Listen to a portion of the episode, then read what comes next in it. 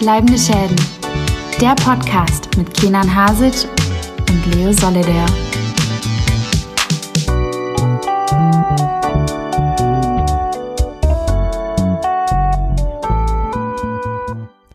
Herzlich willkommen, liebe ZuhörerInnen von Bleibende Schäden, hier zur 86. Folge. Mein Name ist Leo Solida und neben mir mal wieder, ja, der Allmächtige, der Allwissende, der Mann, der Deutschpop zum Joggen hört. Leo Kenan Solida. Hasic. Ja, eigentlich wollte ich jetzt auch damit anfangen. Ja, hier sitzt auch Leo Solida, nur mit einer ver vertieften Stimme, mit ein bisschen mehr Bass im Intro. Aber Leo Solida vor der Grippesaison, Leo Solida nach der Grippesaison Richtig. sozusagen. ja, Gott sei Dank sind wir beide nicht von der Grippe betroffen. Corona haben wir auch nicht und können hier nebeneinander sitzen und genießen diesen wunderschönen Herbstanfang. Wir sind früh im Oktober und Wir waren nicht auf der Wiesen. Gott sei Dank. Ja, Wie, was hältst du eigentlich von den Wiesen, Leo? den Wiesen oder der Wiesen? Also der Wiesen. Den Wiesen äh, halte ich viel, von der Wiesen halte ich äh, nichts Und was außer ist Abstand. Mit die Wiesen? mit äh, die Wiesen, äh, mit Divisions halte ich was, mit Joy Divisions, Ja, ja. Äh, aber nein, mit der Wiesen, äh, dem Oktoberfest, halte ich nichts. Okay. Äh, ich halte nichts außer Abstand, aber ähm, wie gesagt, ja, äh, liebe Grüße an alle aus unseren Timelines, die dort waren. Ich glaube, du bist da ähnlich eingestellt wie ich. Äh, wir sind da eher dann doch woanders aufzufinden. Nach München fahren wir zum, nur zum, zum Filme schauen. Ganz genau. Filmfest München war ja, war ja auch erst, erst kürzlich. Ja, und Queer Filmfest München ist auch bald. Ähm, genau. Aber ja, äh, Kenan, ein wunderschöner Herbstanfang, du hast recht. Äh, das heißt, äh, es wird mal wieder Zeit, man kann sich schön einmummeln mit einem Tee oder einem Pumpkin Spice Latte oder allen möglichen anderen Kultgetränken, ein bisschen seine Taylor Swift Playlist anmachen. Genau, Kerzen anmachen, Räucherstäbchen an und äh, auch den Laptop aufklappen, um vielleicht das ein oder andere zu schauen, weil wir wissen ja, viele von unseren Studierendenfreunden sind jetzt keine Personen, die einen riesen Flachbettfernseher im Zimmer haben. Äh, ich weiß nicht, wovon du sprichst. Äh, ich habe hier einen, aber nein, es ist wirklich wieder ein wiederkehrendes Phänomen, was mir auffällt.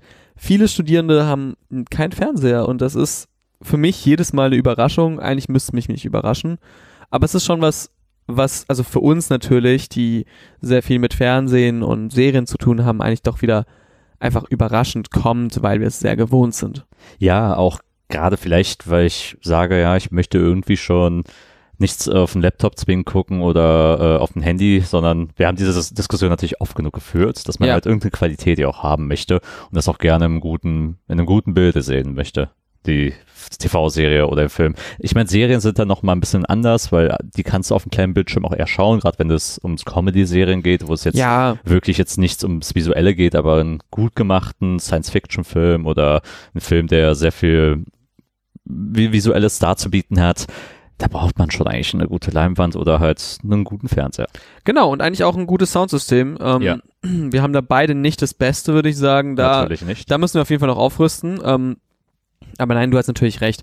Ich merke es ja auch bei mir, ich bin gerade in letzter Zeit viel rumgefahren und so zum, zum Beispiel eine Serie, die wir gleich noch besprechen werden, da war es ganz, ganz praktisch, wenn man das so runterladen konnte und da war es super für die, Die bietet Zugfahrt. sich an zum Beispiel. Genau, oder ähm, ich habe gerade die ähm, Welcome to Wrexham Serie da äh, auf FX geschaut oder von FX auf Disney Plus, wo ja Rob McElhenney und Ryan Reynolds diesen äh, Fußballverein äh, einfach ja ähm, aufkaufen oder kau gekauft haben und ihn zurück Mhm. in die in, in den Profibereich führen wollen. Da äh, habe ich mich natürlich dann äh, auch gefreut, dass man das super wegschauen kann auf dem Ja. Tablet. Aber ich bin ehrlich, ich tue mir schwer, schon bei Filmen und wenn es nur Comedy-Filme sind, die auf dem Tablet zu schauen oder auf dem Laptop. Es geht, aber es macht einfach weniger Spaß und da bin ich dann schon so, dass ich sage, ah, eigentlich will ich schon auf dem Fernseher schauen. Ja, geht mir ähnlich. Ich glaube, ich habe das innerhalb des letzten Jahres einmal mal gemacht, einen Film zu gucken ähm, und das auf dem Laptop. Mhm. Das war Nimona. Ja. Das war halt ein bisschen Zwang, äh, Zwang gesehen, weil wir im ICE saßen, der ICE mächtig Verspätung hatte und ich muss noch eine Kritik dazu schreiben. Genau, ja, also ich mache es ja auch ab und zu mal im Flieger, aber äh, oder im Zug, wenn ich da unterwegs bin, aber eigentlich probiere ich doch eher auf Serien äh, zuzugreifen. Ja. Genau, aber wenn wir gerade schon dabei sind, so im Vorgeplänkel, äh, wir haben jetzt auch gerade einen wichtigen Monat, nämlich den Spooktober, wenn ihr das nämlich hört. Ähm, ja, Aufnahmedatum ist der 6. Oktober, ähm, das heißt bald äh, ist auch schon Halloween und ähm, ja, wollte fragen, wir haben es ja letztes Jahr schon mal ein bisschen besprochen, hast du dir dieses Jahr Filme vorgenommen, die auf jeden Fall bei dir geschaut werden müssen? Hm. Gute Frage. Beim Spooktober, ich habe mir keine äh, Watchlist erstellt. Ich halte ja nicht viel von, von diesen Listen. Darüber haben wir ja auch schon, auch letztes Jahr geredet. Du hast ja eine aktiv erstellt, das weiß ich. Ja. Ähm, die können wir, kannst auch gleich mal durchgehen. Ich würde sagen, ich würde gerne mal wieder so ein paar alte Horror-Franchises mir mal wieder zu Gemüte geben. Ich bin ja ein großer Fan der Hannibal-Serie, auch des Schweigen des, äh, Schweigende Lämmer-Films. Und da will ich mir nochmal als Rewatch auch gerne mal die anderen Filme, Roter Drache, Hannibal, äh, Manhunter von ähm, Michael Mann. Von Thomas und, Mann. Von Thomas Mann, genau. Und Hannibal Rising äh, gerne mal anschauen. Und auch gerne die Exorzisten-Nachfolger. Also es gibt den Original von Friedkin, der dieses Jahr auch im Kino laufen wird. Ähm, hat jetzt auch sein 50-jähriges Jahr auch gefeiert. Ja. Und Friedkin auch dieses Jahr gestorben, nochmal zu seinem Ehren. Dann der zweite Exorcist will ich gern mal wiedersehen und der dritte ist sogar ein ziemlich guter Teil und äh, einer der großen Fanlieblinge, wo viele sagen, der ist sogar besser als das berühmte Original. Und natürlich auch aktuell im Kino jetzt auch gestartet, äh, gestern offiziell. Wir haben jetzt Aufnahmedatum 6. Oktober. Gestern am 5. ist auch der neue Exorzist von David Genau. Gordon Green, der Regisseur, der ja auch schon die Halloween-Trilogie jetzt in den letzten paar Jahren ähm, neu verfilmt hat oder neu fortgesetzt hat, sagen wir es mal so.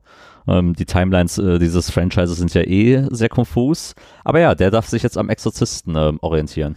Ja, ähm, ich wusste ehrlich gesagt bis vor drei, vier Tagen nicht mal, dass es ein Exorcisten-Franchise gibt. Ich dachte, es gibt nur den Film.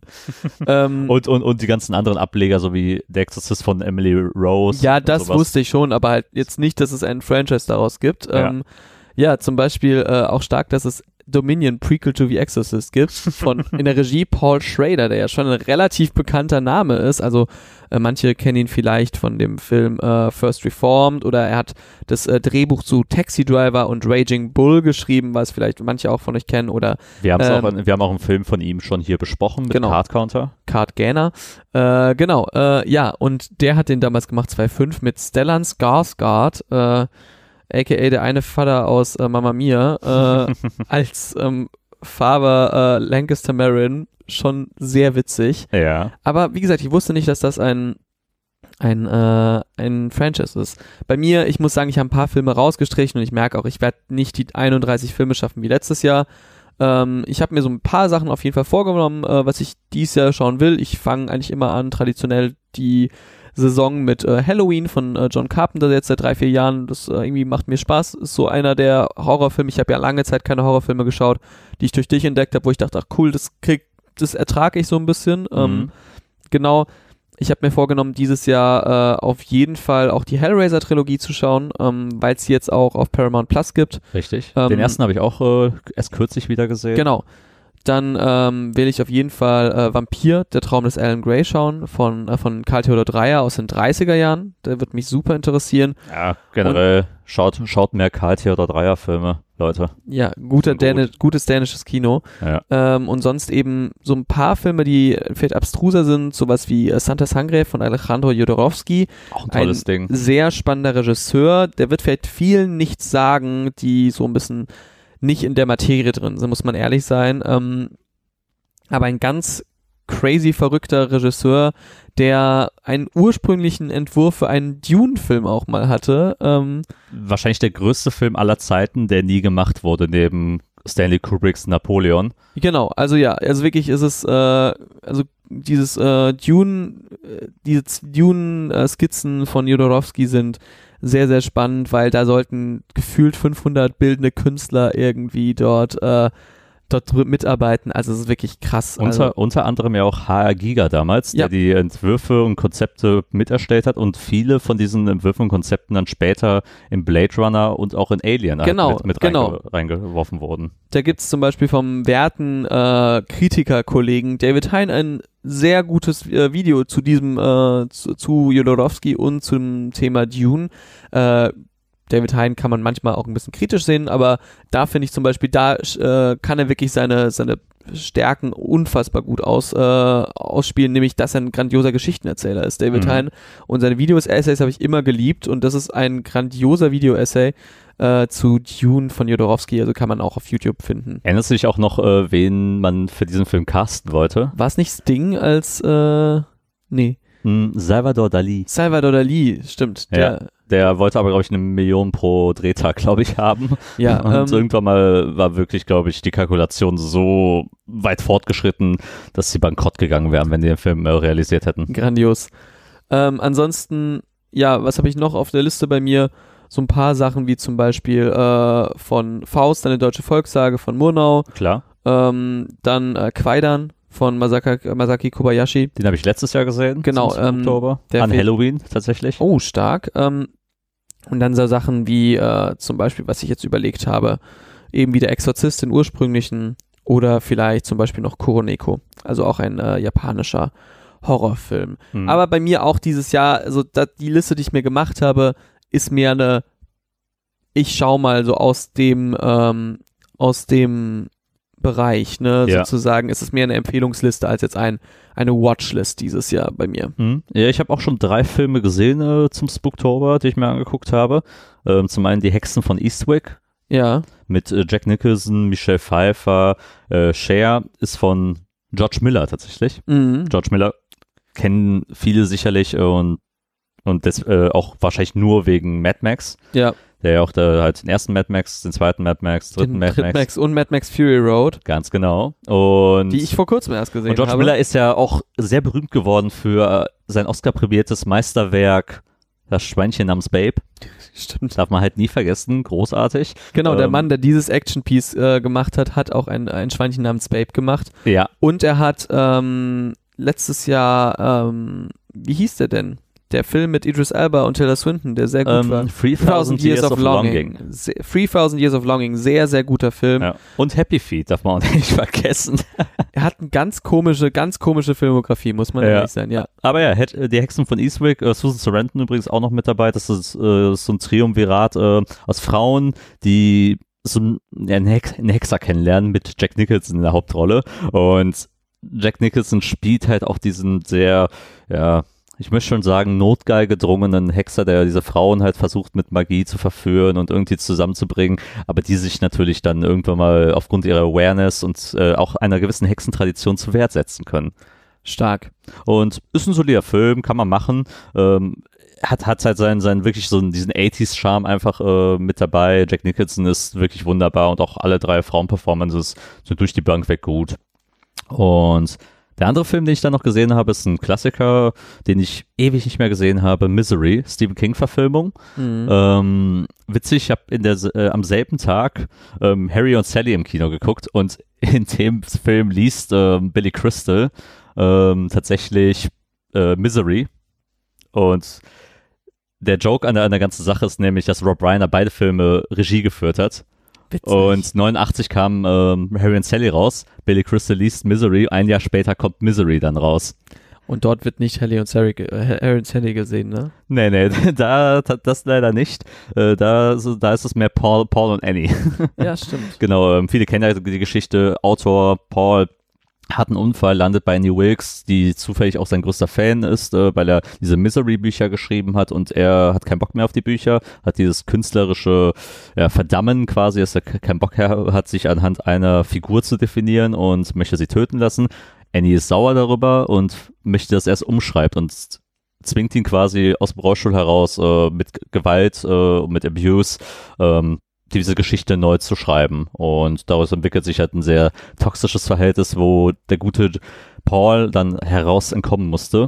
Ähm, gespielt von James Caan, den viele sicherlich noch aus ähm, Der gerade Pate. aus der Pate kennen. Äh, starb, starb er dieses Jahr oder letztes Jahr? Letztes Jahr, aber letztes Jahr, ne? auf jeden Fall vor kurzer Zeit gestorben. Genau. Und mit Kathy Bates natürlich ihre All-Time-Performance äh, Oscar gewonnen dafür und geht ja auch als eines der besten, äh, ver besten Verfilmungen eines Stephen King-Romans. Er war trotzdem unzufrieden damit. Ja, klar, er ist mit allen so. Nee, die, die er mag, sind tatsächlich aber unfassbar scheiß Filme. Ja, ich weiß nur aus dieser eine Szene in Misery, Spoilerwarnung, wo er versucht zu äh, entkommen und diese, diese Figur umwirft ja. und er sie wieder aufstellt und sie, und sie kommt zurück und sieht, die Figur ist nicht mehr da und dann zertrümmert sie ihm das andere Bein. Ja. Äh, auch ne, in der Popkultur natürlich massiv äh, zitiert worden. Bei den Simpsons. Simpsons natürlich das berühmteste und jede Horrorgeschichte wird, wird in irgendeinem Cartoon mal oder so nacherzählt.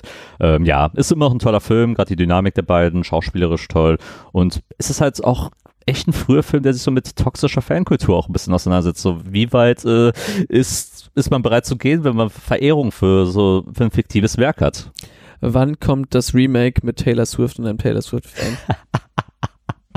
oh Gott, ich will es nicht sehen. Aber nee, oh, wiederum eigentlich schon. Na, die Frage ist wirklich, und das, ich, ich, ich möchte keine Antwort drauf geben, aber ich frage mich wirklich, welche, also in der realen Welt von heute, wo würden wir am ehesten eine Misery-Geschichte erleben? Und ähm, das la lasse ich mal einfach mal so stehen. Ja. Wir gehen nämlich gleich zum nächsten Programmpunkt. Aber also einfach mal so, schreibt, euch, schreibt uns gerne eure Tipps und sowas. Da sind wir echt äh, sehr, äh, sehr gespannt. Wo da glaubt ihr, wo würde eine Misery-Geschichte äh, ja, wär, heutzutage stattfinden? Das wäre spannend. Und ja, das waren jetzt so mal zwei Filme, die ich schon zum Anfang Oktober gesehen habe. Wir haben ganz viel anderes Zeug gesehen. Ja. Und ich würde sagen, da starten wir jetzt auch gleich. Und das nach einem kurzen musikalischen Trenner.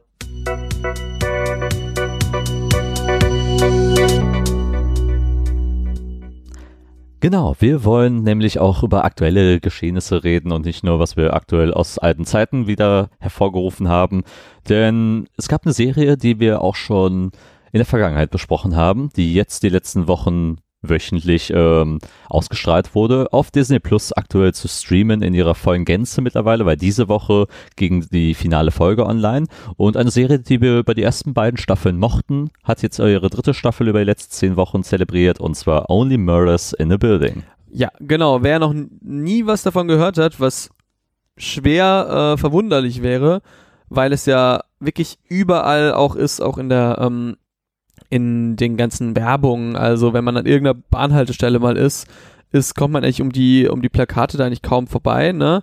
Äh, es geht bei Only Murders in the Building um drei Hauptfiguren. Charles Hayden Savage, einen gealterten Fernsehschauspieler, gespielt von Steve Martin, den viele kennen als ja so äh, ja so Rom-Com und Comedy-Held der 80er, 90er, Nuller Jahre, würde ich sagen. Ja. Äh, Oliver Putnam, äh, gescheiterter Musical-Regisseur und Broadway-Regisseur, gespielt von Martin Short, ähm, den ich nie so krass kannte, außer als Ensemblemitglied von Saturday Night Live, aber nur da wusste ich, dass er dort mal dabei war. Ja, und vielleicht How I Met Your Mother Fans kennen ihn als Marshalls äh, Chef Coons, als er in dieser Umweltkanzlei Genau, genau, war. ja, aber so eigentlich normalerweise im deutschen Raum gar nicht so riesig, im, im englischsprachigen Raum relativ groß. Ja. Äh, und der dritte Name, Mabel Mora, äh, eine junge, aufstrebende Frau im künstlerischen Bereich tätig, gespielt von damals, als wir das Casting gehört haben, einer relativ überraschenden Personalie, die nicht zu den anderen beiden passte, nämlich Selena Gomez. Ja, Selena Gomez, viele kennen sie natürlich aus, den, aus der Disney-Ära, hat dann immer so kleinere Rollen auch gespielt, sagen wir so, ähm, wie zum Beispiel ähm, The Dead Don't Die von Jim Jarmusch, wo sie, wo sie klein, eine kleine Rolle noch hatte, aber viele halt natürlich sie aus Zauberer von Waverly Place von früher noch kennen, die Musik von ihr und ja, die war auch so ein kleiner kultureller Moment gewesen und hat, glaube ich, auch immer noch eine große Fanbase. Äh, Total, also ja. Und ja, dieses, diese Dynamik zwischen den dreien schaut man sich natürlich auf den ersten Blick so ein bisschen skeptisch an. Kann das funktionieren? Und wir haben ja so schon in unseren ersten beiden Besprechungen auch zu den ersten beiden Staffeln gesagt, ja, es funktioniert. Äh, die größte Überraschung ist nämlich, dass diese drei echt gute und sehr wohl harmonierende Charaktere sind. Total. Und ähm, wie gesagt, es hat schon in der, äh, in der in der ersten Staffel sehr, sehr gut funktioniert, in der zweiten auch noch. Und in der dritten haben wir dann ein bisschen jetzt den großen Budgetsprung gehabt, denn ähm, wir haben einen weiteren äh, erweiterten Cast mit äh, Ben Glenroy, gespielt von Paul Rudd. Dazu kommt noch äh, Meryl Streep, äh, Jesse Williams, Ashley Park, äh, oh, das sind nur die größten Namen, würde ich sagen. Und ähm, natürlich in einer Folge Matthew Broderick. Ja, äh, als Matthew Broderick. Als Matthew Broderick. ähm, genau, äh, kurzer Abriss der dritten Staffel, spoilerfrei, worum geht's? Ähm, Charles und äh, Oliver Putnam, wie gesagt, äh, klären einen Mord immer, oder die drei klären Morde auf, die in, rund um ihr Building, um ihren Wohnblock passieren. Und in der dritten Staffel, Spoiler, ähm, werden sie äh, selbst mal wieder ins, äh, ja, in den Mittelpunkt rücken, denn Oliver äh, inszeniert ein, Music ein Theaterstück, Hauptdarsteller gespielt von Paul Rudd, stirbt am Abend der Premiere und es wird rausgefunden, wer ist der Killer. Naja, da, genau. so, kann, so kann man es in der Kürze zusammenfassen. Was du auch noch äh, nicht unterschlagen darfst, Das Podcasting spielt ja auch wieder das eine Rolle. Podcasting spielt auch eine große Rolle, deswegen sind wir der Serie so verbunden, denn äh, sie bauen ihre Fälle rund um True Crime, also wie ein True Crime Podcast auf. Äh, das ist ein wiederkehrendes Element. In den ersten zwei Staffeln noch ein bisschen mehr als jetzt in der dritten, finde ich. Dennoch immer wieder ein wiederkehrendes Element. Und ähm, ja, ich bin jetzt mal gespannt. Wir haben gar nicht über die Serie äh, gesprochen. Äh, Tatsächlich ist es wirklich heute das erste Mal, dass wir selbst drüber reden. Du hast nur gesagt, dass du die anfängst. Ich habe mir Genau. Venedig halt Zeit gelassen, habe erstmal sechs, sieben Folgen nachholen müssen und dann bin ich dann aktiv wieder eingestiegen im Wochenrhythmus. genau, ich habe nur gesagt, da- dass die ersten zwei Folgen mir ganz gut gefallen haben. Das Ja. war ähm, der letzte Stand, den du von mir hattest. Genau, Jetzt nach- das war Ende August. Ja, und jetzt nach zehn Folgen, Kenan, wie schaut's bei dir aus? Äh, I still like it. Äh, ich bin immer noch sehr angetan, weil das eine gute, kurzweilige Feelgood-Serie ist. Feelgood in dem Sinne einfach, dass du Charaktere verfolgen darfst, die spannend, nicht nur spannend für dich sind, sondern auch einfach dir eine gute Zeit mitgeben.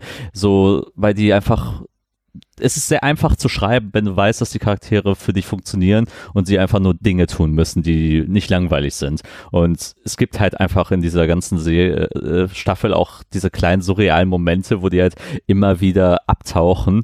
Ähm, zum Beispiel gibt's ja so eine gleich träumerische Szene mit äh, Mabel, also Selena Gomez, und wo sie träumt davon, Mutter zu werden und dann auf einmal die Köpfe von, von Charles und Oliver auf einmal bei den Babykörpern drauf sind und sie sagt, what the fuck is happening?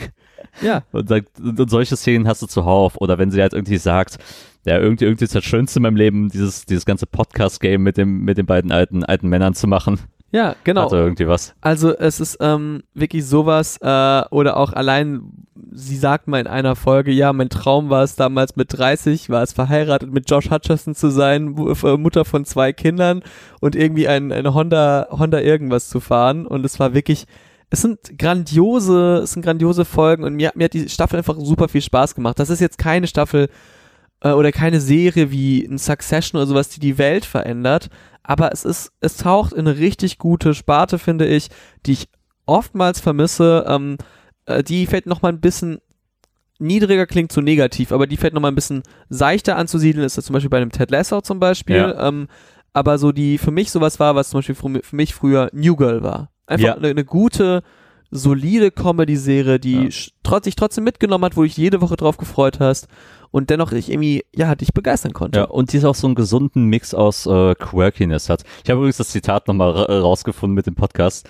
Me with my two besties doing murder stuff, not a bad life. Ja, genau. Also einfach, äh, ja, kann man, kann man schon machen.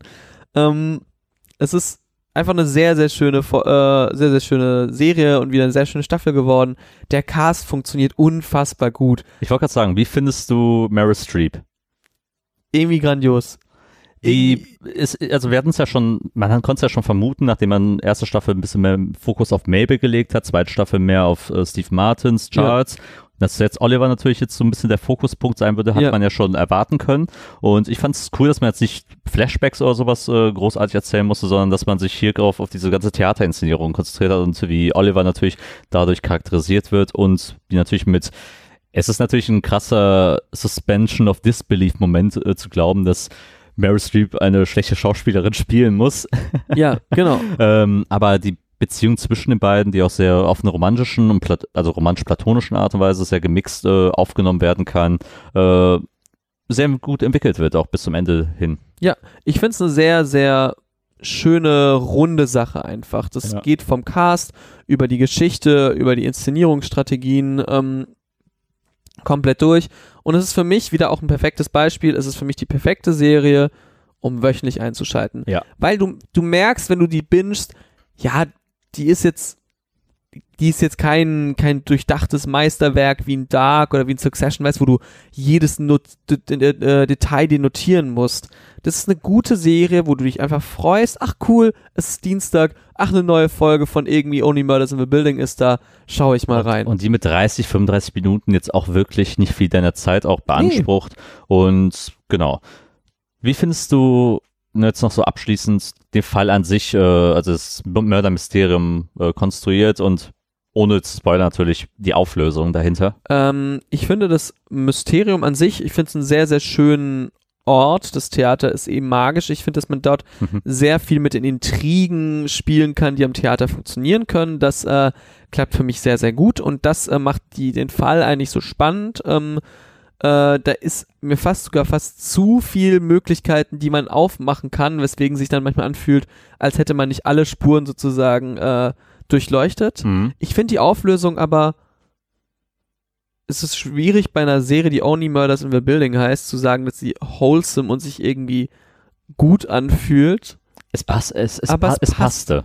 Es passt, genau. Ja, Ja, weil man hat sich natürlich Gedanken gemacht, dass wir jetzt nicht immer, immer dasselbe machen, weil man, die, die sind ja so ein Versuch, äh, die Serie muss man auch als so ein Agatha Christie äh, auch betrachten, dass man halt äh, mit diesen ganzen Klischees und den Genre-Konventionen ja auch immer spielt. In der zweiten Staffel hatten wir es ja gehabt, wo äh, diese großen Reden geschwungen wurden und äh, Charles diese im, im Hercule Poirot-mäßiger Manier versucht hat, irgendwie äh, den Täter zu finden. Hier ist es halt wirklich ruhiger. Es gibt diese Gespiele mit äh, diesen kleinen Flashbacks äh, von, von der Nacht, als der Mord äh, oder der Tod halt, halt geschehen ist in der, in der Form und es immer wieder darauf zurück, zurückzuführen ist, was Genau. ist eigentlich da wirklich passiert. es wird immer zurückgeführt und das ist, gefällt mir sehr gut. Ich finde auch da wieder ist eine runde Sache. Es macht Spaß.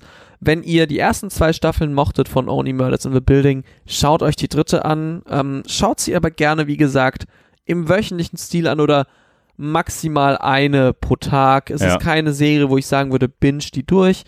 Darf, dafür, nee, dafür ist, also die Nächte werden eh äh, lang genug und die Winter werden kalt.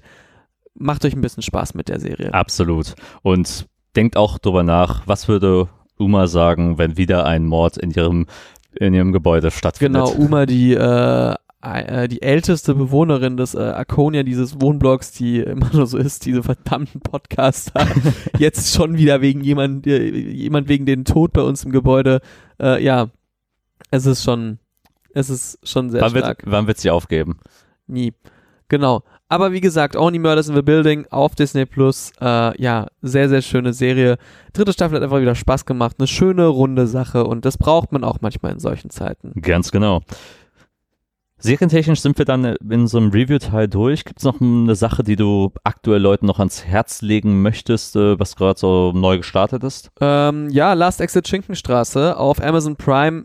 Nicht für jeden was, aber mal zum Reinschauen. Ähm, ist von Heinz Strunk, einem äh, ja, Schauspieler, Autor, Tausendsasser. Manche kennen ihn vielleicht von Der Goldene Handschuh, das ja sein Spiegel-Bestseller war. Oder Jürgen, die Serie. Manche von äh, Studio Braun oder dem Film Fraktus. Fraktus ja für mich eh ein grandioser, gra grandiose Mockumentary, vielleicht eine der besten Mockumentaries, die es gibt Mhm. äh, wenn man sich mit diesem neue deutsche Welle Elektronik äh, Gaga-Ding beschäftigen kann. Ähm, grandios. Und äh, nun eben Last Exit Schinkenstraße. Ähm, ja, ganz einfach geht um äh, Torben und wie heißt der andere? Ich habe seinen Namen vergessen. Ähm, Thorsten und Torben? Nee, ich glaube nicht.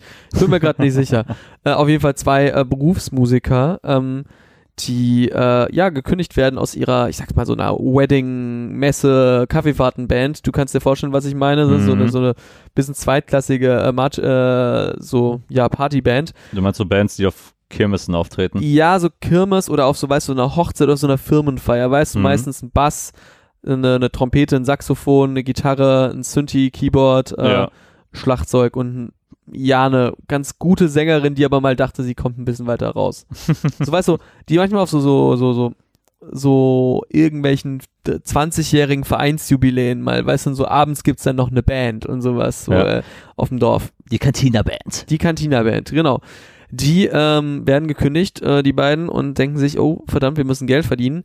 Und äh, ja, ihnen kommt ein Gedanke, den viele Menschen sich, glaube ich, äh, denken, wenn sie einen Song wie Laila oder Bierkapitän oder äh, ja, Tresenkle Tre Tresenkleber oder wie der heißt da, der eine, ich klebe mich am Tresen fest, da, äh, Bieraktivist, ah, genau. Ja, die denken sich nämlich, das können wir auch und ähm, äh, gehen zum Ballermann und fangen dort an, Songs zu schreiben. Äh, ja, jetzt nicht die Neuerfindung des Rades, aber lebt vom, äh, von einem sehr, sehr starken Duo an Protagonisten, nämlich auf der einen Seite Heinz Strunk, ein Character, kann man einfach sagen, also einfach ein Character, mehr kann man den einfach nicht beschreiben, muss man gesehen haben. und Marc Hosemann. Und Marc Hosemann bin ich ja großer Fan von. Äh, als Thorsten in die Discounter kann man aber nichts sagen, ne?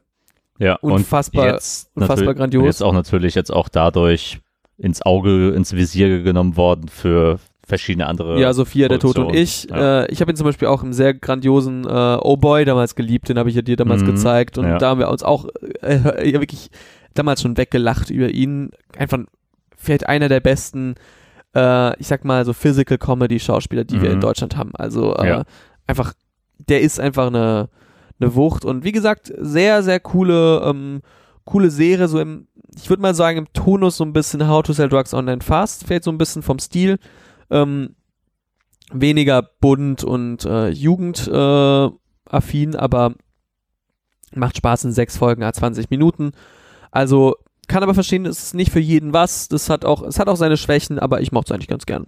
Okay, ich werde auf jeden Fall reinschauen, weil sechs Folgen sind ja auch relativ kurzweilig, das hat man ja an einem Nachmittag durchgesehen. Eben, genau. Also es sind, ich glaube, insgesamte Laufzeit sind knapp über drei Stunden. Es sind, glaube ich, drei Stunden acht oder sowas. Ja, kann man sich Also, aber am Wochenende aufteilen. Eine Genau. Stunde, eine Stunde pro Tag. Dann An so einem das ja. verkaterten Tag, nachdem man irgendwie samstags zu äh, das rote Pferd und äh, dicht in einem Flieger und Johnny Depp äh, die Nacht zum Tag gemacht Ja, hat. Ne? Warum kennst du diese Songs alle? Ja, äh, ich habe leider FreundInnen, die auf dem Ballermann mal waren. Das stimmt. Genau. Ähm, ja, aber danke für die Empfehlung, Leo. Auch gerade auch schön, was wir wieder aus dem deutschsprachigen Raum natürlich auch zu haben. Und ich würde auch noch eben ein, einmal, einmal noch kurz noch sagen, ja, Amazon Prime ist gerade auch, glaube ich, ganz gut am äh, rausballern, was neue Produktion Ja. angeht. Ich schaue äh, Last Exit Schinkenstraße ja auch Amazon Prime. Genau. Äh, aktuell zum Beispiel auch zu streamen äh, für John, John Wick-Fans, zum Beispiel die Continental, äh, dreiteilige Eventserie, die drei Folgen rausgehauen Mhm. haben im Wochentakt und die Vorgeschichte des ja, berühmten Continental Hotels aus dem Franchise erzählen. Ähm, und das in anderthalbstündiger Manier äh, machen. Also für da gerne gerne mal einschalten. Ich habe es noch nicht getan, aber das steht bei mir auf der Liste. Und dann noch Gen V, was äh, auch so ein kleines Spin-off zu der Boys-Serie Genau, ist. wollte gerade sagen, das ist doch äh, The Boys Spin-off. Genau, wo es halt so ein bisschen, glaube ich, um die Leute, also in, innerhalb der Serie um die jüngere Fraktion dieser Leute sind, die Superkräfte entwickeln. Äh, Habe ich, hab ich drei Folgen gesehen und gefällt mir bisher ganz gut. Kann The Boys eigentlich was kennen? Das hast du noch nie gesagt. Hm, ich weiß es nicht. Ja, okay, gute Frage, ne? Nächste Frage. Ähm, genau. Wer ist No Time Like Showtime? Ähm, Kenan, gehen wir zum Filmbereich, oder? Ja, natürlich. Lass uns doch gerne mal nochmal drüber skippen. Dann gehen wir mal kurz in die Pause und sind dann gleich wieder da.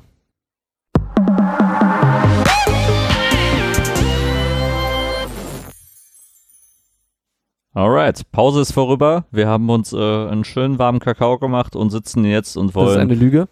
natürlich. Aber wir wollen natürlich auch über das aktuelle Kinogeschehen reden. Und aktuell ist halt eh nicht so viel im Kino los. Außerhalb natürlich ist ein bisschen was passiert ähm, äh, in Hollywood natürlich, weil es gibt gewisse Einigungen, die erzielt wurden in, in, in, in einem Streikgeschehen. Ja, Und ja, die WGA hat sich ja jetzt geeinigt mit, äh, ja, der, mit der ganzen Gilde. die Writers Guild of America mit den Studios gemeinsam, genau. Ähm, man feiert es als Sieg. Die Sache ist, wird es einer sein? Das wird sich zeigen. Ja, weil auch die Afra ist immer noch äh, im Streik ist, also die Schauspielergilde. Und da wird es natürlich zeigen, wie sich das jetzt in den Die nächsten. Gilde, nenn's doch bitte Gewerkschaft, Kenan. Wir sind doch nicht mehr im 15. Jahrhundert. Naja.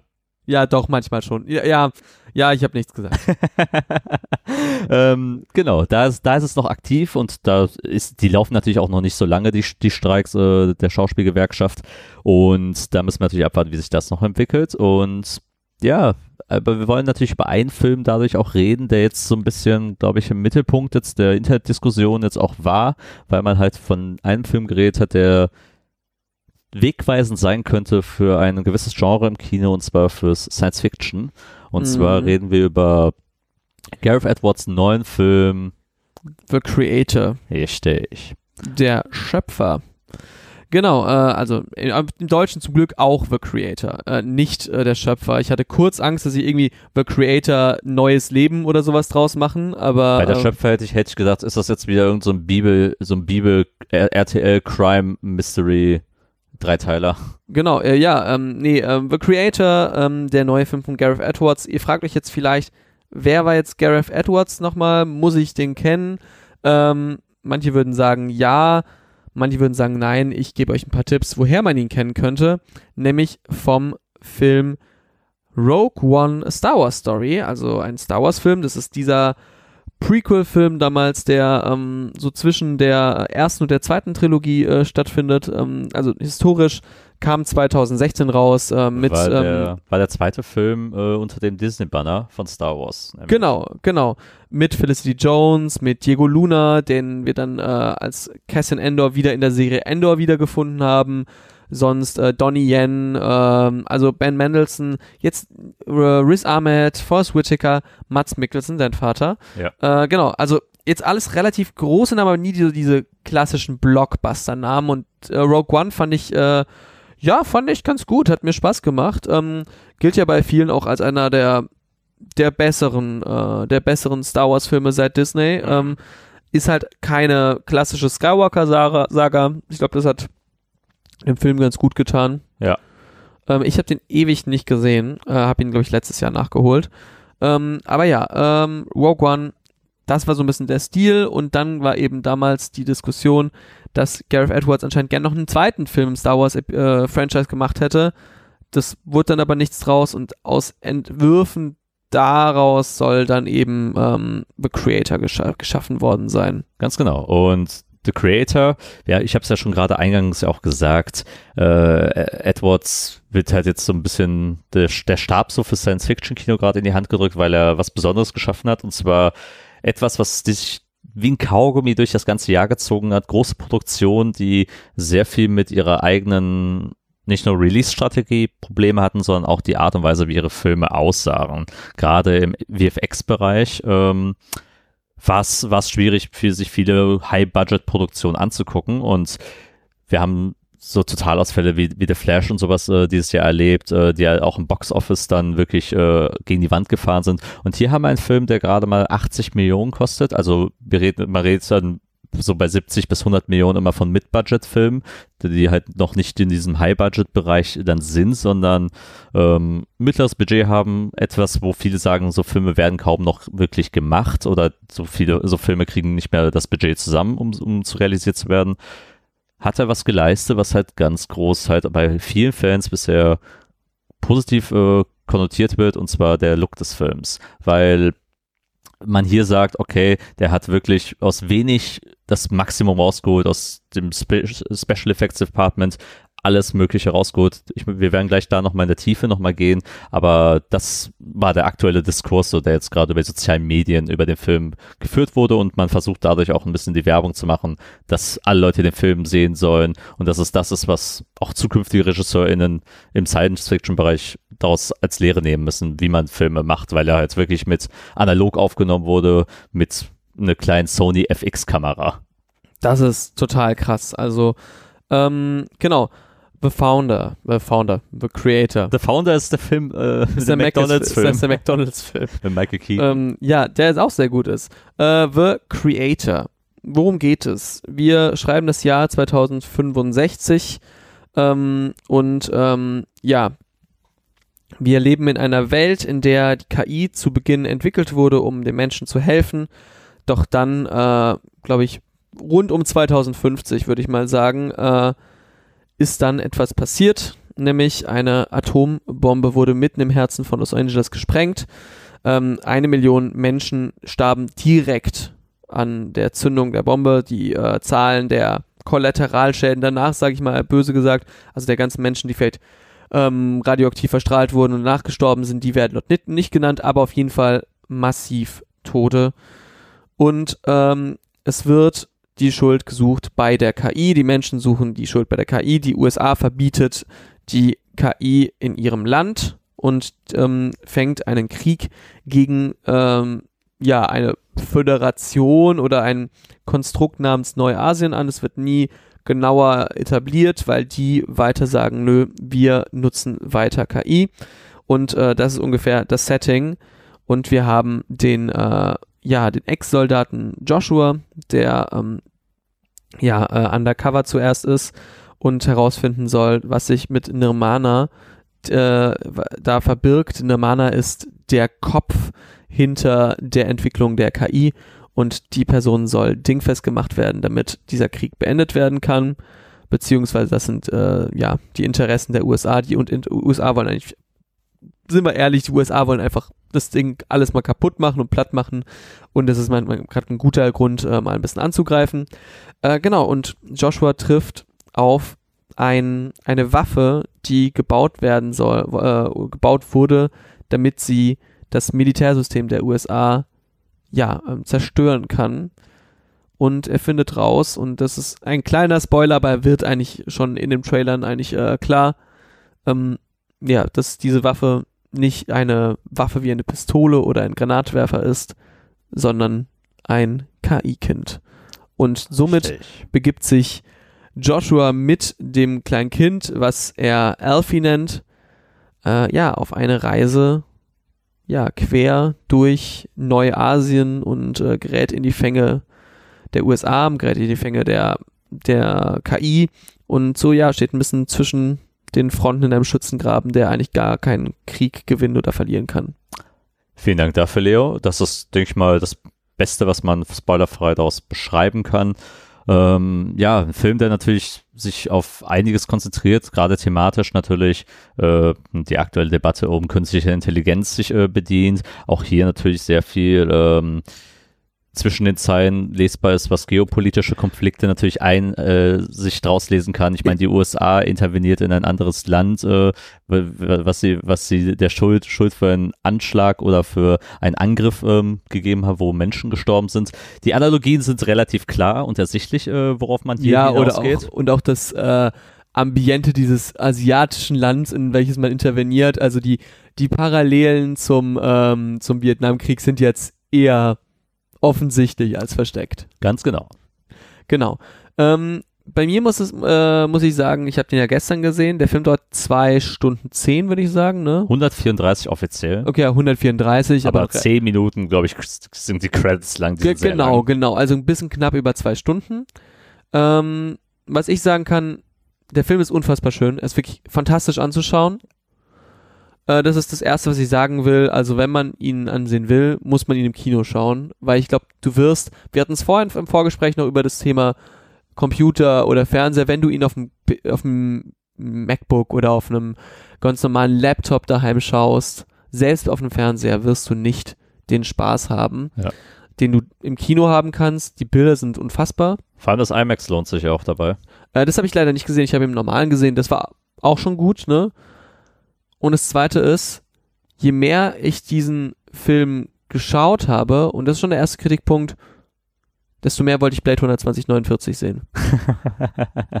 ja, es, es ist, ich denke, ich denke, man wird zwiegespalten äh, diesem Film gegenüberstehen. Wenn man sich wirklich aufs rein visuelle und auf ein paar Ideen auch, äh, die kreativ äh, in diesem Design der ganzen Welt ähm, sich reindenkt, wird man begeistert sein. Also für Leute, die wirklich ein Auge haben für tolle Kamera, für tolles Licht, für tolle VFX-Effekte, Landschaftsaufnahmen und auch gerade, wie man die Welt designt, gerade die KI-Roboter, ähm, wie sie eingesetzt wurden, auch gerade in den Kriegsszenen, gibt's da wirklich massiv coole Ideen auch. Ähm, ein Beispiel, das ich ra äh, rausnehmen will, zum Beispiel für einen Angriff gibt's so einen Roboter, den die USA rauslässt und dieser fängt dann an, wie so ein Footballer einfach, einfach Ja. nach, vor nach vorne zu sprinten. Wie und, der und, Juggernaut aus X-Men 3. Ganz genau und äh, schmeißt einen Soldaten nach dem anderen und trägt halt eine Bombe in sich, um halt daraus einen Angriff zu üben und den kannst, den kann man halt einfach nicht stoppen. Das ist zum Beispiel ein interessanter Einsatz von Kriegs-KI beispielsweise, Ja. äh, die auch wirklich alle toll aussahen.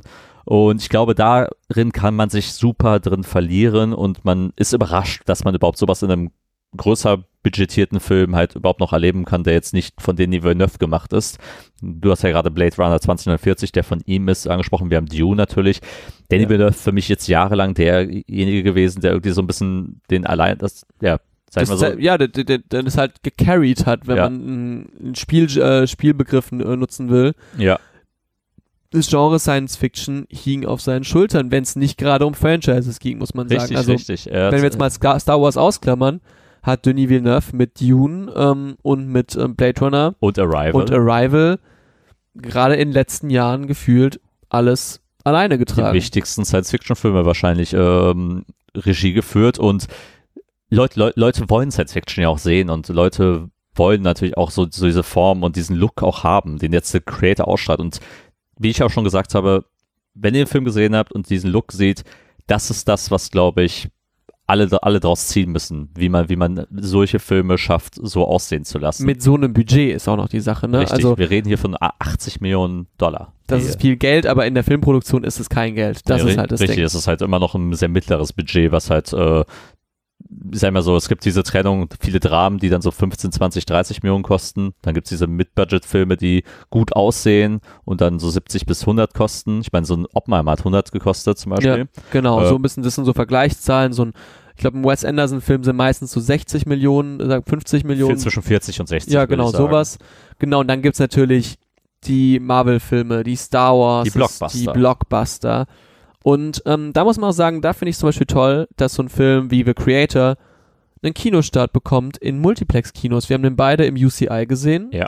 Ähm, ich hätte nicht damit gerechnet, basierend darauf, dass es jetzt nicht der riesigste, die riesigsten Namen dabei sind. Klar, John David Washington spielt Joshua, also das ist schon ein großer Name. Ken Watanabe dabei, Alison Jenny, ja.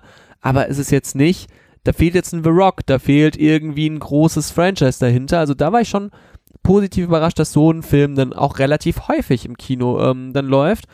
Ähm, das ist sehr, sehr schön. Wie gesagt, auf Ja. einer visuellen Ebene ist es ein wirklich beeindruckender Film. Total, total. Äh, es ist für mich, für mich ein VFX-Meisterwerk, äh, was, was, was sich dahinter, dahinter verbirgt auf dieser visuellen Ebene. Dann gibt's natürlich eine Kehrtwende, die man, die man machen kann, gerade wenn der Film bei so einer Laufzeit natürlich auch eine komplexe Geschichte erzählen will. Eine Geschichte, die sich mit wichtigen aktuellen Themen auch auseinandersetzt, sehr politisch auch äh, innerhalb seiner Themen auch agiert und klare Stellungen auch äh, bezieht, ist es natürlich die Frage, funktioniert diese Art von Geschichte? Und da, da würde ich mal zu dir weiterleiten, wie gefiel dir denn die Entwicklung dieser ganzen Geschichte rund um Joshua und halt auch den, diesen Krieg, der zwischen der KI und den Menschen geführt wird? Weil natürlich ist ein Thema, das ja, ich sag mal so, ruft, ruft natürlich alle Ethik, Ethikräte zusammen, wie viel kann man einer KI zumuten? Ich meine, wir haben die Diskussion rund um ChatGPT, rund um AIs, äh, die Kunst oder sowas kopieren können und natürlich auch über Kriegstechnologie, die mit äh, künstlicher Intelligenz geführt werden können.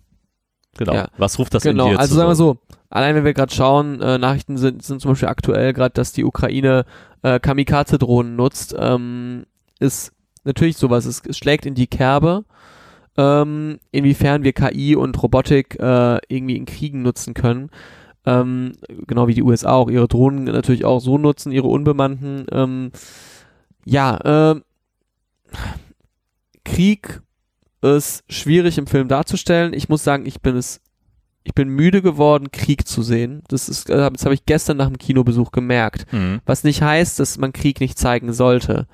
Äh, Für mich gibt es Unterschiede, wie ich einen Krieg zeige, in seiner visuellen Kraft und in seiner Imposanz. Zum Beispiel fand ich dann einfach, wenn wir da zum Beispiel da zurückgehen auf äh, Filme zum Beispiel wie ein ähm, wie ein Kovades Aida, was auch ein Kriegsfilm ist, Ja. aber was ein Schicksal innerhalb eines Kriegskosmos beleuchtet, viel mitnehmender als ein Im Westen nichts Neues, wo zwar alles wummt und rauscht und sowas, Und natürlich auch, auch, den- auch den Dreck und äh, alles drum und dran, den Schrecken total, aufzeigt. total, aber mich aber nicht mehr so mitnimmt und Mhm.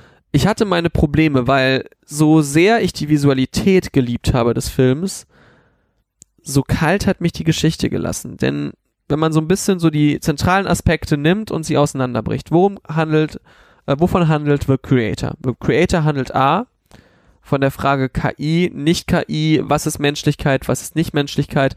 Es geht ja nicht nur um KI, es geht ja hier um um Androide, um, äh, um Cyborgs eigentlich theoretisch. Ähm, also es ist ja mehr als nur KI. Es geht wirklich um Cyborg. Was ist Menschenleben? Ab wann ist ein Mensch ein Mensch? Äh, kann ein robotisches Wesen ein Mensch sein? Und, und die, die Ausgangsfrage natürlich, muss ein Mensch Angst vor der KI haben? Genau, muss ein Mensch, wovor muss ein Mensch Angst haben? Können Menschen und KI zusammenleben? Ja. Und das sind Fragen, deswegen sage ich es, äh, auch habe ich es auch vorhin gesagt, die mir in Blade Runner so gut beantwortet wurden oder so gut gestellt wurden, dass es mir unfassbar viel Spaß gemacht hat, darüber zu reden.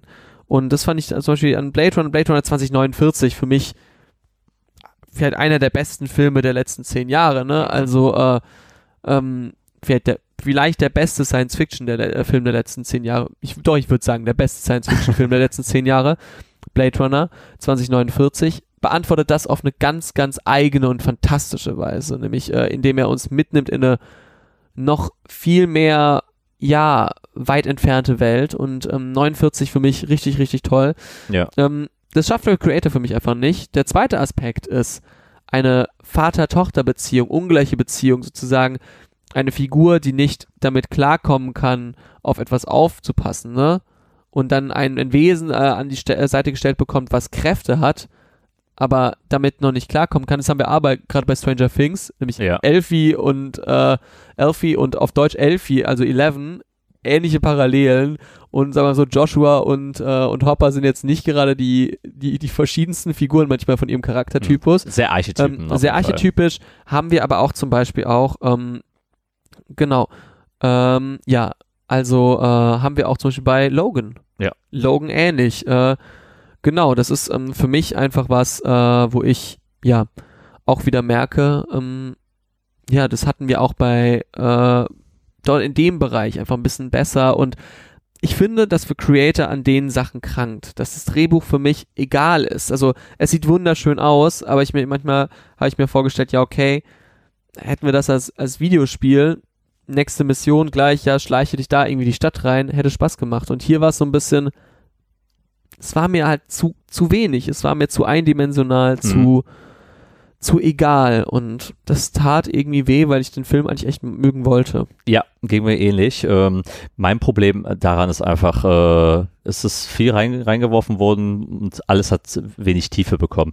Zum einen ist dieser Vater-Tochter-Konflikt, also wie, wie man es wahrnehmen möchte, ähm, zu wenig konfliktreich, weil Ja. ich finde, ähm, dieser Prozess wird zu schnell meiner Meinung nach übersprungen, dass er emotional gar keine Tiefe ausmacht, äh, dass dieser Charakter, der eigentlich zwischen den Fronten steht, lernen muss, eine KI, eine KI zu lieben, zu wertschätzen ähm, und halt auch sein quasi sein Leben dafür zu geben. Diesen Sprung, den, macht, den machst du ja gar nicht, diesen inneren Konflikt, äh, wo es zwischen Leo Loyalität und, und, und der Liebe halt auch äh, gehen, gehen sollte innerhalb des Films. Dann äh, der nächste Punkt, der, der, der mich auch äh, überhaupt nicht abgeholt hat, ist mit, am Anfang des Films eine Beziehung zwischen ihm und seiner Frau, äh, Maya, äh, gespielt von Gemma Chan, äh, eingebracht. Und es wird wieder, und das ist eine der schlimmsten Tropen, eine Liebesgeschichte nur durch Flashbacks zu erzählen Ja. oder durch kurze Rückblenden. Äh, hat nie funktioniert, wird nie funktionieren. Sollte, sollte man einfach wirklich vermeiden. Das ist äh, einfach ein Prinzip, das nie wirklich emo einen emotionalen Kern äh, forschen kann, weil du halt nie die Interaktion mitbekommst, sondern einfach nur aus Erinnerung eines Mannes halt, dessen Frau halt wieder getötet wurde oder halt nicht existent ist im Leben. Haben wir tausendmal gesehen, hat auch schon damals wenig funktioniert, deswegen lass es einfach sein. Anderer Punkt, das KI-Thema wird sehr oberflächlich meiner Meinung nach behandelt. Es gibt äh, paar, paar nette Ideen, aber wirklich die Ausgangsfragen, die du gerade jetzt etabliert hast, werden nie wirklich erforscht, sondern der Film ab einem bestimmten Zeitpunkt rennt durch den Film, ähm, Ja. sie rennen durch den Film irgendwann mal durch. Irgendwann verlässt er nämlich diese zuerst philosophische An äh, Anlage ziemlich gut. Ja. Also zu, zuerst zu Beginn ist das ziemlich gut, dann verlä verlässt er das und wird so ein generischer 0815 Actionfilm, Action-Sci-Fi-Film und das Es wird, es wird Ro- Rogue One, also für, Leu für die Ja. Leute, die Rogue One nicht gesehen haben, es gibt im dritten Akt äh, ja quasi so, so Normandie ähm, kriegsähnliche Schlacht quasi, die stattfindet zwischen äh, Wasser und Land und hier findet das fast eh eins zu eins so das genau ist auch der Punkt, wo mich Rogue One verloren hat, ehrlicherweise. Ja, weil, weil, weil, weil du dann Charaktertiefe aufgibst und äh, es ein Spektakel münd lässt. Und das tut der Film auch. Das Spektakel sieht fantastisch aus und es hat tolle Szenen. Ich meine, ein Affe, äh, der, der, der, der, Ja. der, der, der einen Sprengkopf bedienen kann, ist natürlich auch eine witzige Szene. Äh, für viele, manche, für viele, glaube ich, auch etwas drüber, äh, habe ich auch schon gehört.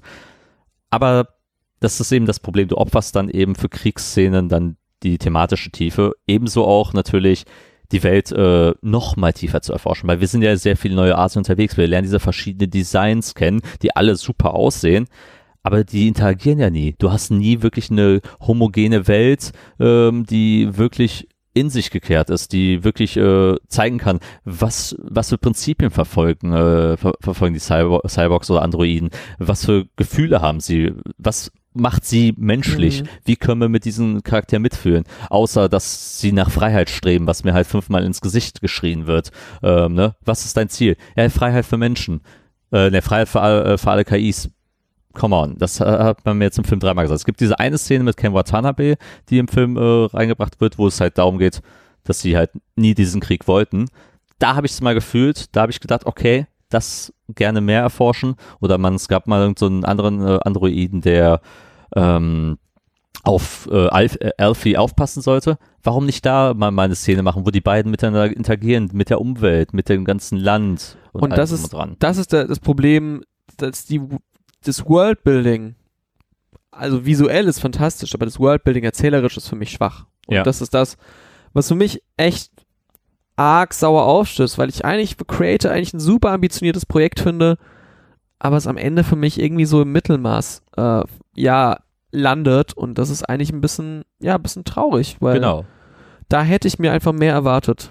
Genau, für Menschen, die ein bisschen Mehrwert dann auf die Tiefe legen, auf die thematische, so als auch charakterliche, sollte man, werden, werden da ein bisschen enttäuscht sein, weil der Film dann außerhalb der Oberfläche nicht viel Tiefgreifendes zur Thematik erzählt und auch nicht viele ergreifende emotionale Momente äh, fabrizieren kann. Wer sich aber auf das Spektakel einlassen möchte und alles Visuelle äh, genießen kann und äh, diese kleinen, ich nenne sie mal kleine bis gravierende Schwächen äh, aus, äh, außer, außer Acht lassen kann, der wird einen heiden Spaß haben. Ja, eben, also, und das ist jetzt auch nicht, dass ich sage, der Film ist furchtbar. Ich sage einfach nur, mir persönlich hat er mir leider nicht so viel ge- gegeben und es tut mir auch echt leid, aber ich verstehe alle, die sagen, ey, der hat mir richtig gut im Kino gefallen. Deswegen, wenn ihr damit klarkommt, dass das so ein bisschen solche Fragen mal nicht bedient, ich kam damit leider nicht so klar, aber wenn ihr damit klarkommt, dann schaut ihn im Kino an, weil er wird euch 5000 Mal mehr Spaß machen als im Ja. Heimkino. Ja, wir, wir sprechen aus der Perspektive raus, dass wir halt KI-Filme oder äh, Filme, die sich damit auseinandergesetzt haben, wie Ex Machina von Ex Alex Garland, wie Blade Runner äh, von Ridley Scott, als auch Blade Runner 2049, die halt sehr, sehr tief natürlich in diese Thematiken auch reingestiegen sind und diese Fragen erforscht haben. I'm a cyborg, but that's okay. Genau, ähm, das sind, das sind so Dinge, mit dem, mit dem haben wir uns auseinandergesetzt, mit dem Filme mit. Das ist das, was wir vielleicht von diesem Art von Genre im Science-Fiction-Universum haben möchten und der Film uns das nicht gegeben hat. Also, wie gesagt, ähm, ja, The Creator von Gareth Edwards, aktuell im Kino, ähm, 134 Minuten, in echt eher so 125. Ähm, wenn ihr auf visuelle Meisterleistung steht, schaut ihn euch an. Es ist ein bisschen wie Avatar, sind wir ehrlich. Ähm, Geht, geht, geht trotzdem rein, weil geht rein. der Film, der Film soll auch was einspielen, damit halt die Tür genau für, für solche aus, für solch aussehende Science-Fiction-Filme einfach geöffnet werden kann. Genau. Das brauchen wir. wir waren, wir waren vielleicht nicht ganz begeistert, aber dennoch gibt's für uns eine vorsichtige Empfehlung. Und wie gesagt, schaut euch im Kino an, weil daheim wird er nicht so rüberkommen. Ganz genau. Genau. Kenan, wollen wir gleich rüber zur Playlist gehen? Yes, yes, der thematische Aufruf endet ab hier und wir gehen mal kurz, äh, während du natürlich die Playlist aufrufst, in die Formalitäten rein. Denn das Übliche natürlich, ihr findet uns auf allen unseren sozialen Medien, auf Instagram und auch auf TikTok mit bleibender Unterstrich Schäden mit AE. Auf unsere Mailadresse schadenkasten at gmail.com für jegliche Anfragen, für jegliche Themenvorschläge, Ideen, Anregungen, Kritiken, Morderungen, alles, was äh, das Herz begehrt. Ja, ähm, Verlosungsanfragen und ähm, ja, Geldspenden bitte an mein Konto. Genau, und äh, natürlich auch gerne positiv diesen Podcast weiterhin bewer bewerten, damit der Algorithmus äh, uns zu allen möglichen Endgeräten äh, führt, auf allen möglichen Plattformen, sei es Spotify, Apple Podcasts, Google Podcasts, Amazon Music, äh, Deezer, Pocketcast äh, und so weiter und so fort, wie sie alle heißen, Podbean. Richtig. Kenan, kommen wir zur bleibende Trackschäden-Playlist. Äh, Auf Yes. Spotify verfügbar. Könnt ihr gerne reinfolgen. Ähm, sehr schöne, ähm, ja, sehr schöne äh, Playlist. Ne? Folgen auch ein paar Leute. Äh, sind nur 23 Stunden Musik jetzt langsam drauf. Ähm, genau. Ich wollte gerade sagen, we're building something. We're building something und es wird nie was gelöscht. Also hoffe ich mal. Genau. Äh, ich habe eine Idee. Wir hatten zwar einen anderen Certified Banger. Ja. aber ich würde einfach sagen, wir ändern den. Denn letzte Woche kam ein guter Song raus ja. und der hieß Dein Name von Mackes. Ich wollte gerade sagen, wir waren ja diese Woche am letzten Mittwoch ja auch auf einem kleinen Gitarrenkonzert von ihm. Ja, äh, ist äh, deutscher Musiker und Rapper und es hat sehr viel Spaß gemacht. Es war wirklich sehr witzig. Ich wusste nicht mal genau, was mich erwartet. Du dich noch weniger. Ja. Und ich glaube, wir hatten beide richtig guten Abend. Es war sehr schön und war genau das Richtige. Ja, genau. Ähm, deswegen der Song Dein Name. Ähm, hört, hört, hört, hört ihn euch gerne an. Das Konzept ist. Ähm, Es ist ein kapitalistischer Liebessong. ja, genau. Äh, beim Startgebot 2 Euro auf seinen äh, Touren. Ja, ähm, fängt er an und sagt, ja, ich spiele einfach mal das Lied und wenn jetzt jemand das Doppelte rein, reinschmeißt von diesen 2 Euro, dann ändere ich den Namen. Und dann könnte zum Beispiel aus, dieses Lied ist nur für dich, Kenan sein, dieses Ja. Lied ist nur für dich, Leo, oder für Merit. Denn äh, bei unserem äh, Konzert war Merit, die, äh, die am Ende am meisten in den, äh, in den Trog reingeschmissen hat. Yes. Und deswegen ihr Song als Zugabe dann am Ende lief und äh, ihr Name gespielt wurde. Es ist ein sehr kluger Schachzug. Ich mochte den total gern. ja. Ähm, ja, dein Name, sehr gute Idee. Und äh, ja, mein Certified Banger. Oder unser Certified Banger. Unser auf jeden unser Fall. Certified Banger. Kenan, was hast du denn noch so? Genau, ähm, eine Künstlerin, die wir in den letzten Monaten sehr ausgiebig verfolgt haben, hat jetzt ihr Album rausgebracht und zwar die gute Dilla mit ihrem Album so, also bin ich. Also bin ich. Genau, ähm, das berühmte Therefore I Am von DK, das kennt man natürlich. Ja. Äh, möchte ich einen Song reinnehmen und das auch da, dabei belassen, weil wir haben ja schon ein paar Songs aus dem Album ja schon drin, aber einen nehme ich noch mit und zwar, ich habe ja mal erwähnt, dass ich gerne sehr gute Abschlusssongs eines Albums äh, mag, wenn du schaffst halt irgendwie einen mit so einem richtig guten Banger halt äh, rauszu rauszuschmeißen aus dem Album. Das hat sie geschafft mit Mensch. Ja, äh, kann ich verstehen. Ich äh, packe einen anderen Song drauf ähm, aus dem Album, nämlich Mama. Den hat sie beim Puls Open Air äh, damals schon live, live gespielt und der hat richtig doll Spaß gemacht. Ja. Und äh, ja, habe ihn jetzt vorhin auch schon mal angehört beim Release und äh, ja, zieht Ja. immer noch. Absolut, ähm, toller Song, auch gerade was man aus dem Mama von Queen aus Bohemian Rhapsody Neues umformen kann. Ja, wunderbar, ne? Ja. Ähm, ansonsten habe ich jetzt einen Song noch, beziehungsweise zwei, aber ich weiß, ich glaube, den einen wirst du wahrscheinlich reinpacken, wenn du Lust hast. Äh, hau, hau gerne mal raus. Ähm, ich packe von Marmalade Maria Monkey noch auf die Playlist. Äh, sehr cooler Song. Äh, ist mein kleiner, äh, ja, mein, mein kleiner Tipp für euch. Und äh, hast du noch was, Kenan? Sonst packe ich den zweiten noch drauf. Mach ruhig, mach ruhig. Ich packe nämlich die neue Trans-Single einfach mal drauf. Ja. Mitten ins Gesicht, heute früh rausgekommen. Genau, die du sonst auch noch reingepackt. Genau, aber sonst ein relativ, äh, ja, zwei relativ schwache Wochen. Man muss auch sagen, ich hatte leider jetzt die letzten Tage nicht so viel Zeit, ähm, um durch die Releases zu gehen. Bin ich ehrlich, da kam vielleicht, ist vielleicht der an- ein oder andere Song untergegangen, aber ja, ähm, kann man schon machen. Absolut. Ja. Ansonsten, Kenan, Was man auch machen kann, ja, abmoderieren. abmoderieren, mach mal, komm, ne? Ah, komm, begeister mich. Okay, äh, ihr müsst euch jetzt vorstellen, im Setting, Leo hat es jetzt zurückgelehnt und lässt mich jetzt die Abmoderation machen. Mhm. Ja, wir verabschieden uns heute von einer neuen Folge von Bleibende Schäden. Mein Name ist Kenan Hasic und, Mein Name ist Leo Solida. und viel Spaß beim Reinhören. Ja, das war eine neue Folge von Bleibende Bleibende Schäden.